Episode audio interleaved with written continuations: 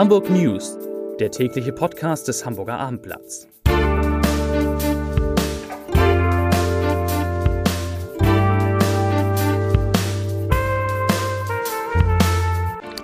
Herzlich willkommen. Mein Name ist Lars Heider und heute sprechen wir über die Folgen, die das Coronavirus für Hamburgs Wirtschaft hat. China ist der mit Abstand wichtigste Handelspartner für den Hamburger Hafen und in China ist ja das Coronavirus ausgebrochen. Das hat Folgen. Außerdem geht es um den Siegeszug des Hamburgers Alexander Zverev in Australien. Der steht da zum ersten Mal, glaube ich, in seiner jungen Karriere in einem Grand Slam Halbfinale. Und es geht um viel Geld, um Millionen für Hamburgs S- und U-Bahn. Dazu sprechen wir gleich. Zunächst aber wie immer drei Nachrichten in aller Kürze. Nachricht Nummer eins. Die grüne Spitzenkandidatin bei der Bürgerschaftswahl in Hamburg am 23. Februar, Katharina Fegebank, wird sich gegen die massiven Anfeindungen der CDU gegen sich als Person und gegen ihre Partei. Sie sagt, volle Breitseite gegen uns, das geht vorbei an dem Wunsch vieler Hamburgerinnen und Hamburger nach tiefgreifenden Veränderungen, zum Beispiel beim Klimaschutz. Und sie sagt, ein Bündnis aus GroKo plus FDP, also SPD, CDU und FDP, die sogenannte Deutschlandkoalition, sei, Zitat, eine Stillstandskoalition ohne Idee für die Zukunftsfähigkeit der Stadt. Vor der Wählerentscheidung am 23. Februar bereits informelle Koalitionsbündnisse zu schmieden, habe etwas, so Katharina Fegebank, von Hinterzimmervereinbarung. Ja, das sitzt. Nachricht Nummer zwei. Wir haben gerade geschrieben, oder berichtet, dass Hamburg die niedrigsten Kriminalitätszahlen seit 40 Jahren hat und trotzdem warnt die Polizei heute vor Einbrechern. Denn trotz der seit Jahren rückläufigen Zahlen kommt es im Moment im gesamten Hamburger Stadtgebiet zu einer dramatisch gestiegenen Zahl an Wohnungseinbrüchen. Nach den derzeitigen Erkenntnissen werden die Taten vor allem tagsüber und in der Dämmerung begangen, wenn die Menschen nicht zu Hause sind. Und die Polizei hat Hinweise darauf, dass sich zurzeit reisende Einbrecherbanden aus Südamerika und Südosteuropa in Hamburg aufhalten. Und Nachricht Nummer drei, eine gute Nachricht. Hamburg hat sich ja um die IAA, die internationale Automobilbestellung, Ausstellung, internationale Automobilbestellung, internationale Automobilausstellung beworben und ist in der letzten Runde mit drei anderen Bewerbern, Köln, Frankfurt, Berlin und eben Hamburg, eine von diesen Städten wird den Zuschlag für die IAA bekommen. Das wäre witzig, wenn das in Hamburg bekommen würde und zeitgleich die Hamburger Innenstadt autofrei gemacht werden würde. Das wäre, glaube ich, typisch hamburgisch und hanseatisch. Ja, drei liebe Kolleginnen. Kolleginnen. Nee, drei Kollegen, alles Männer, alles alte Männer. Nein, alles Männer sind da. Nein, nein, nein, das stimmt. Das stimmt nicht. Ich nehme alles zurück. Ich fange an mit dem Älte mit Heiner Schmidt aus der Wirtschaftsredaktion. Heiner, wir beide unterhalten uns über das Coronavirus. Ja, ja. Irre. Ich habe ich hab, ich hab's gerade gesehen. Ich, ich, ich habe gerade die neueste, ähm, die neueste Information bekommen. Die kann ich gar nicht glauben.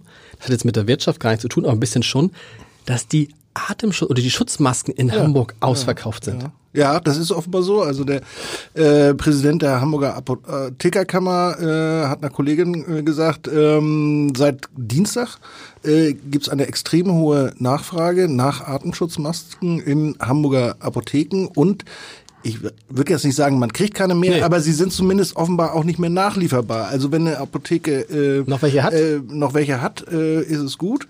Äh, aber sie kriegen dann offenbar außer die ganz einfachen Modelle dann keinen Nachschub. Sind das denn Menschen, die jetzt nach China fahren oder sind das Asiaten? Wir kennen das ja von den Chinesen, die ganz, ganz viel Milchpulver immer in Deutschland kaufen und deshalb auch in bestimmten Geschäften nicht so viel Milchpulver kriegen, um das in ihr Heimatland zu schicken. Sind das dann das Chinesen, die hier das dann ihr, in, in, in Land schicken? Also ich könnte mir vorstellen, dass es auch durch, durchaus Deutsche ja. sind, die, die das machen, weil wir haben ja seit Anfang der Woche auch die ersten bestätigten Krankheitsfälle hier in Deutschland.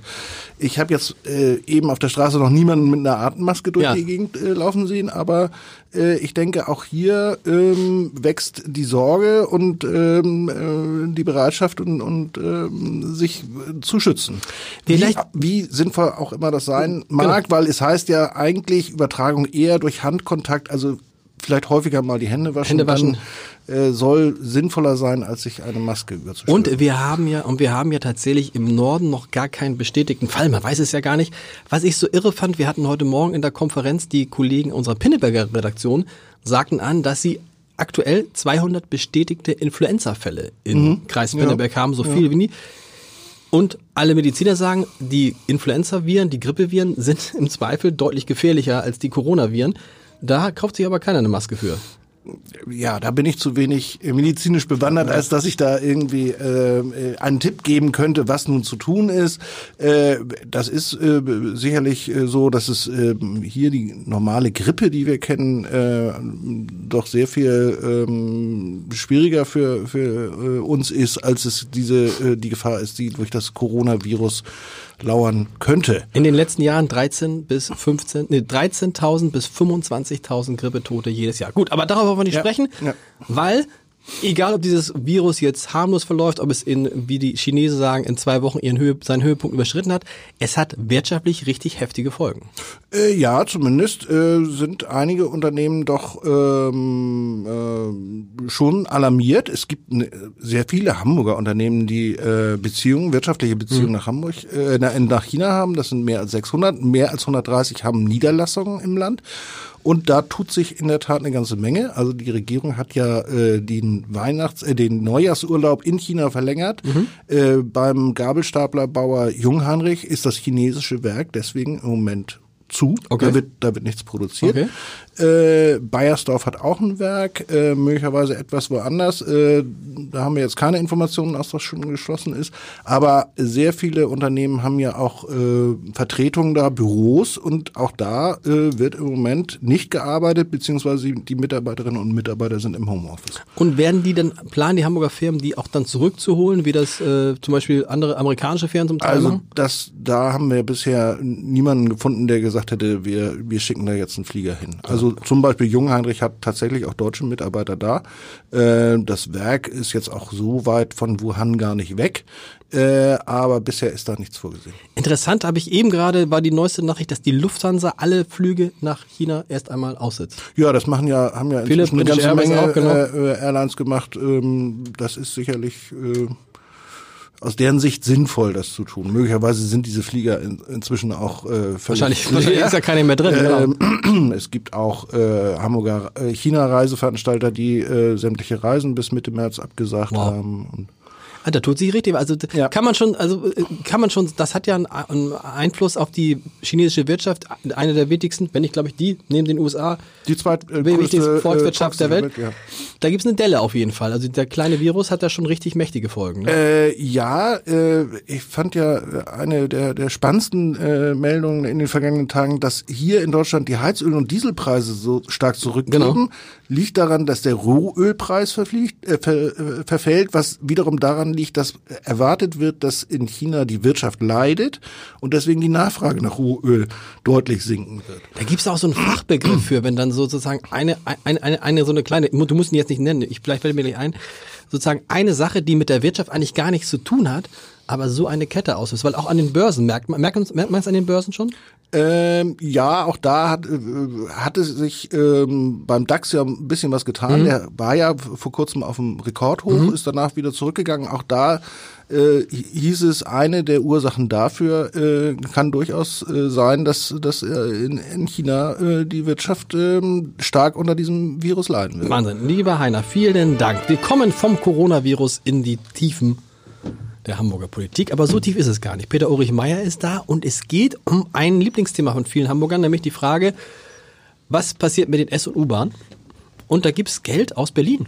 Ja. Juhu. Wird, wird, es, wird es geben. Es gibt sowieso Geld aus Berlin, aber es gibt mehr Geld aus Okay. Berlin. Das ist sozusagen die Nachricht.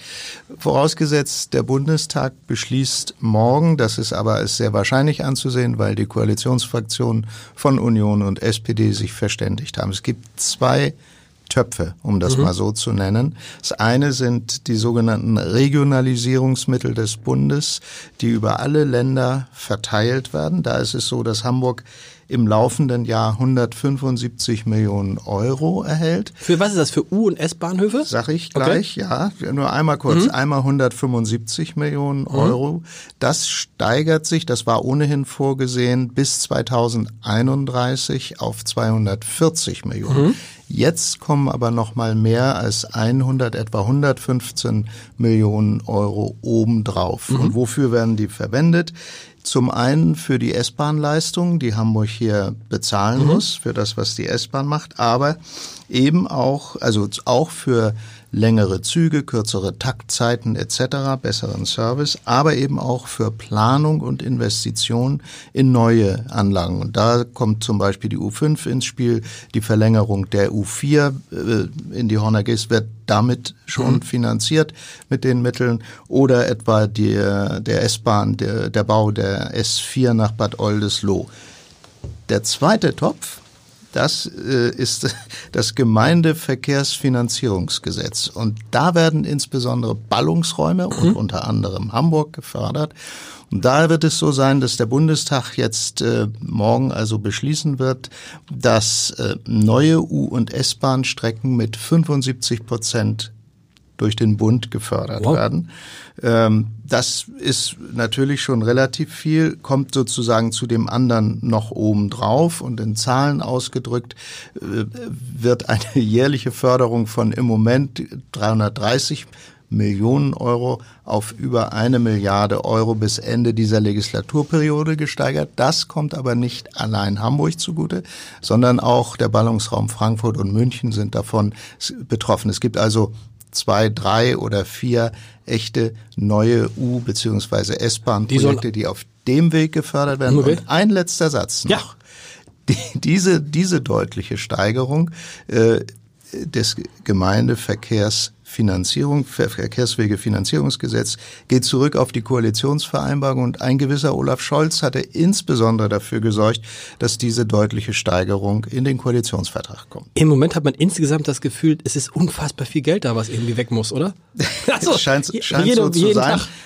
Wie gesagt, ja. bei dem ersten Posten betrifft es ja nicht ausschließlich Hamburg, Klar. sondern geht ich meine auch sonst, auf also, alle Länder. Genau. Aber ja, man kann im Moment den Eindruck haben, dass viel Geld im Spiel ist. Ist es natürlich auch, weil wir eine ganz lange Phase einer sehr positiven konjunkturellen so Entwicklung hatten, über neun Jahre jetzt. Das ist ja außergewöhnlich. Hamburg hat in besonderer Weise profitiert, also der Hamburger Haushalt. Mhm. Äh, gar nicht die Dinge, über die wir eben gesprochen haben. Das wird so vermutlich nicht bleiben. Lieber Peter, vielen Dank. Wir müssen über Tennis reden, über groß, großes Tennis. Aber bitte. Alexander Laux. Unser Sportchef ist da selbst ein begnadeter Tennisspieler. Darf man das sagen? Äh, nee.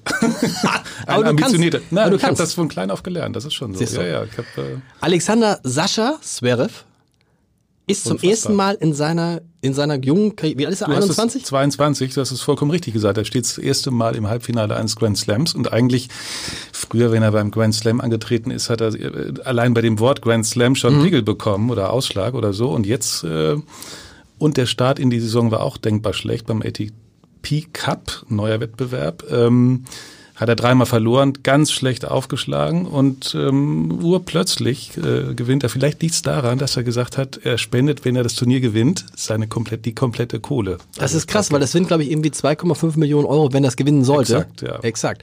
Ähm, gegen wen spielt er im Halbfinale? Er spielt gegen äh, den Österreicher Dominik Thiem, den kennen die Hamburger durch genau. das Bodenbaum-Turnier, hat erstaunlicherweise Rafael Nadal äh, geschlagen. Hat er nicht auch, nee, gegen wen ist äh, Zverev, weißt du das, ich weiß es nicht mehr, in, in, am Roten Baum im Halbfinale, das war nicht Dominik Thiem, gegen den er rausgeflogen nee, ist. Nee, habe ich jetzt auch nicht im Kopf. Okay, aber okay, Dominik Thiem kennt die Hamburger, weil ist Stammgast in Hamburg. Genau, ist auch dieses auch Jahr in wieder diesem Jahr wieder, genau. äh, weil er nicht bei Olympia antritt, okay. spielt er äh, auf Sand am Roten Baum. Und wenn er diese Hürde auch nehmen würde, also es wird schwer genug, weil ja. bei acht äh, Begegnungen hat er sechsmal verloren, äh, habe ich eben nochmal nachgeschaut, also wird nicht einfach. Ähm, und erst recht nicht, wenn er im, es schaffen würde, dann im Finale Djokovic oder Federer zu besiegen. Also, aber alleine, dass er jetzt schon so weit gekommen ist, wird ihm auf jeden Fall Auftritt geben. Und die Chance ist größer, kann man das sagen, für Zverev auf H-Platz gegen Team ja, auf jeden Fall. Ja. Äh, Team gilt ja auf jeden Fall als Sandplatzspezialist ja. und hat aber auch, äh, Team hat sich auch in den letzten Jahren enorm gesteigert und ist auch auf dem Belag, wie man jetzt sieht, auch sehr gefährlich. Das wäre cool, wenn beide wieder zum Roten Baum kommen würden, zwei äh, Halbfinalisten. Ja, das wäre überragend, aber ich befürchte, bei Zverev äh, wird es in diesem Jahr schwer. Aber Team kommt. Vielen Dank. So, und für dich gibt's auch heute, wie immer, zum Ende des Podcasts den Leserbrief des Tages. Und da beschäftigt sich unser Leser, unser Hörer Karl-Heinz Schröder so ein bisschen mit Fridays for Future und der, wie haben wir es neulich genannt, der Infantilisierung. Nicht wir, sondern einer unserer Kommentatoren hat gesagt, die Infantilisierung der Politik. Also lasst die Kinder das mal machen. Dazu schreibt der Schröder, Leider bedient der Großteil der wichtigen deutschen Medien das heiße Herz und nicht den Verstand. Wer den Verstand bedient, läuft Gefahr, ganz schnell in die rechte Ecke gestellt zu werden. Das heiße Herz entspricht dem Zeitgeist. Verstand ist von gestern. Lieber Schröder, ich hoffe, dass Sie damit nicht uns gemeint haben und dass Sie damit nicht recht haben. Und wir hören uns morgen wieder. Morgen ist Peter Maffer hier in diesem Podcast-Studio zu Gast. Vielleicht macht er auch was im täglichen Podcast. Mal gucken. Bis morgen. Tschüss.